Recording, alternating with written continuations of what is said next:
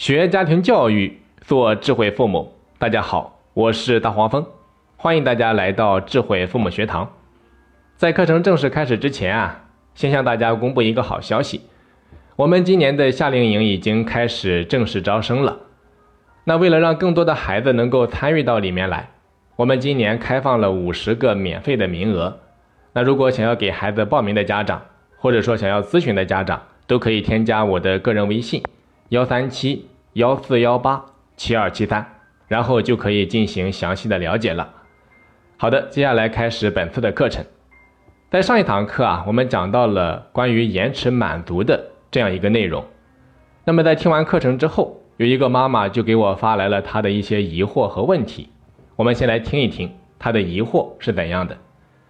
她说：“大黄蜂老师您好。”在看了麦子妈妈的日记以后啊，一直在思考一个问题，希望能够得到您的指点。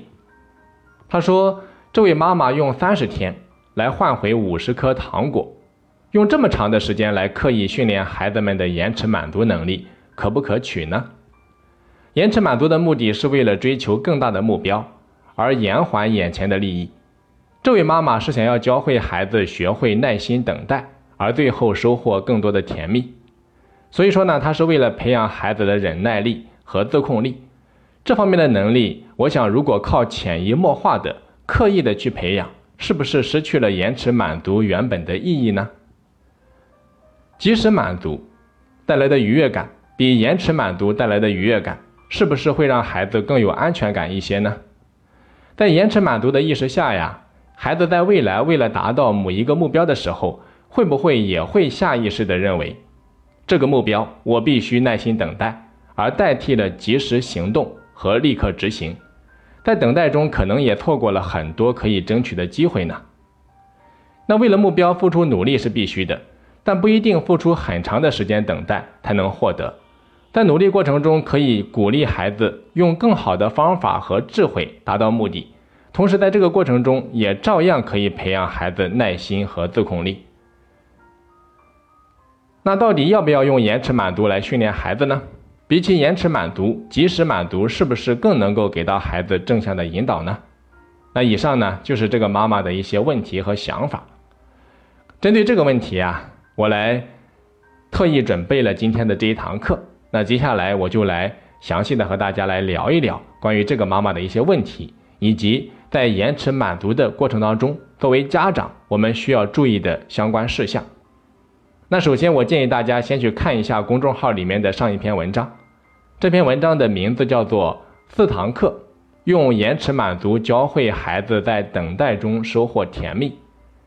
在看完之后啊，你在学习本堂课的时候才能够衔接得上。大家在使用延迟满足的时候，一定要牢记三个目的。哪三个目的呢？第一个，教会孩子顾及到别人的感受；第二个，能够让孩子体验到我的等待和付出是有价值的。第三，让孩子学会好好说话。那下面我们分别来讲一下。首先看一下第一个目的，教会孩子顾及到别人的感受。我们来假设一下啊，如果有一天你正在忙着炒菜，这个时候你的孩子却要求你陪他到楼下买冰激凌。再比如说，购物回家的路上，你手上大包小包拎了很多。你的孩子却非要你抱着才肯走。再比如说，如果你正在给你的大儿子洗澡，你的二儿子却非要你先给他洗。你会发现生活中会有很多这样的场景。那如果在这种情况下，你一律都以孩子的要求为先，那么长此以往，你的孩子就会处处以自我为中心，根本不去考虑别人的感受。这样的孩子走到哪里？都是不受欢迎的，长大以后在人际交往上也是寸步难行的。所以，延迟满足的第一个目的就是为了教会孩子顾及到别人的感受。当然，这并不代表我们就可以完全忽视孩子的需求。那如果我们总是把孩子的需求啊放在第二位，那么时间长了，孩子就会觉得自己在对方的心目当中是不重要的，是被冷落的，是被边缘化的。这会导致孩子缺乏安全感，不重视自己，认为自己是不重要的。这个世界上根本就没有人会在乎我。那产生这样的一些想法，对于孩子正常的心理健康也是不利的。所以在我们延迟满足孩子需求之前，一定要告诉孩子理由和原因。当孩子在这件事情上得到一个合理的理由和解释之后啊，他就会打消以上消极的种种想法。蒙台梭利教育机构里面有这样的一种做法，我觉得值得大家借鉴。他们是这样做的：当孩子需要老师的帮忙，但是老师却正在帮助另外一个同学的时候，孩子可以走到老师的身边，把手轻轻地放在老师的肩膀上。这样做既不会打扰到老师，也能够让老师知道自己的需求。言外之意就是啊，你希望老师能够马上帮助你，可现实是你必须等待，等待的滋味并不好受。但这对于向来以自我为中心的孩子来说，却是非常生动的一刻，让孩子明白，我并不是这个教室里面唯一的一个孩子，我也不是世界的中心。当我向别人提出要求的时候，也一定要顾及到别人的感受。当然啊，让孩子顾及到别人的感受只是第一步，同时我们还要教会孩子如何合理的表达自己的需求。你比如说，当他看到妈妈正在炒菜，而自己又想吃冰激凌，这个时候他完全可以对自己的妈妈说：“妈妈，等你炒完菜之后，可以带我到楼下买冰激凌吗？”再比如说，当他看到妈妈正在给哥哥洗澡的时候，而他自己也想先洗，这个时候他完全可以说。妈妈，我也想让你先帮我洗。从下次开始，我可以和哥哥轮着先洗吗？你看，通过以上的方式啊，我们既教会了孩子学会顾及他人的感受，同时又懂得了合理的表达自己的需求。那这样的孩子长大之后，既有能力受人欢迎，又有能力为自己争取机会。好的，再来看第二个方面，能够让孩子体验到。我的等待和付出是有价值的。真正的延迟满足啊，应该能够让孩子体验到我的等待和付出是有价值的。你比如说，在上一堂课，麦的妈妈分享她与孩子之间的经历。她告诉孩子们说：“她说，假如你们能够将各自手中的五颗糖等三十天之后再吃，那么如果你们可以做到，在三十天以后，我会奖励你们一整包糖果。”这一包糖果就是孩子们等待和付出的价值。你可能会说，这样做有必要吗？三十天会不会太长啊？这样会不会有些压抑孩子呢？这些问题都问得非常好啊，但是里面有一个前提，咱们就以糖果为例吧。假如说麦的妈妈，她只是给孩子这一种选择，告诉孩子们说你们必须要这样做，那这显然就是有问题的。根本就没有顾及到孩子的需求和感受，可实际上，他给到孩子们的是一个选择题，意思是说，你们可以选择等三十天以后再吃，当然，你们也可以马上吃掉，但是如果你能够等上三十天，就可以得到一整包的糖果，所以过程当中，他有给到孩子们充足的空间，是孩子们自愿选择等待三十天。在拿到一整包糖果的时候啊，他们也体验到了自己的等待和付出是有价值的，这对孩子们来说是非常宝贵的一课。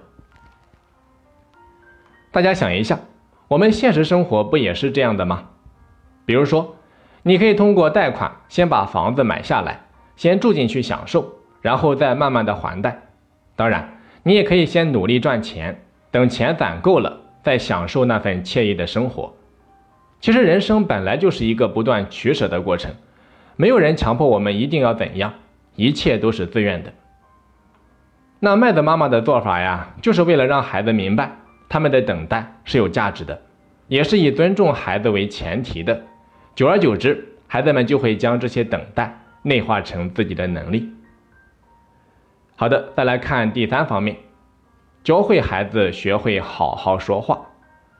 很多孩子为什么在自己需求没有得到满足的时候，喜欢无理取闹、动手打人、撒泼耍赖、胡搅蛮缠，甚至是轻生？因为从小到大，当孩子提出各种要求的时候，父母没有教会他们好好说话。你比如说，他们明明可以好好说，却非要哭着说；明明可以心平气和地说，却非要吼着说；明明可以诚实地说，却非要撒谎地说。明明可以动口，却非要动手。那好好说话是父母应该教会孩子非常重要的一课。当孩子因为自己的需求没有得到满足，就开始哭闹、耍横、无赖、吼叫的时候，父母是万万不可以满足他们的需求的，一定要教会他们遇事好好说话，要让孩子们意识到，越是和颜悦色的说，诚实的说，心平气和的说，商量的说，耐心的说，自己的需求越容易被满足。只有教会孩子这一课。那么，在未来遇到问题的时候，他们才会懂得采取更好的方式去解决。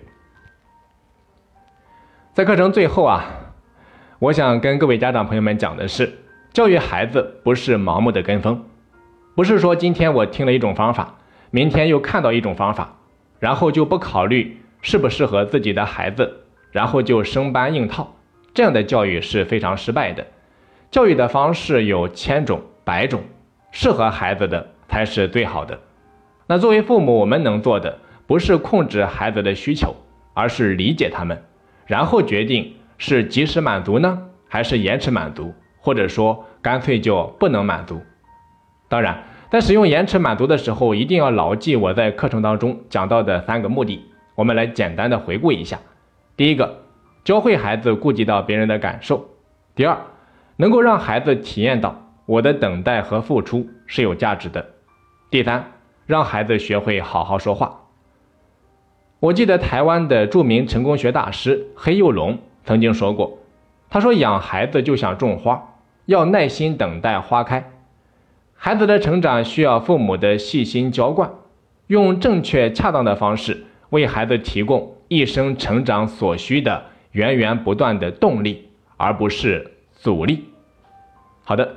那本堂课啊，咱们就先讲到这里。我是大黄蜂，下期再见。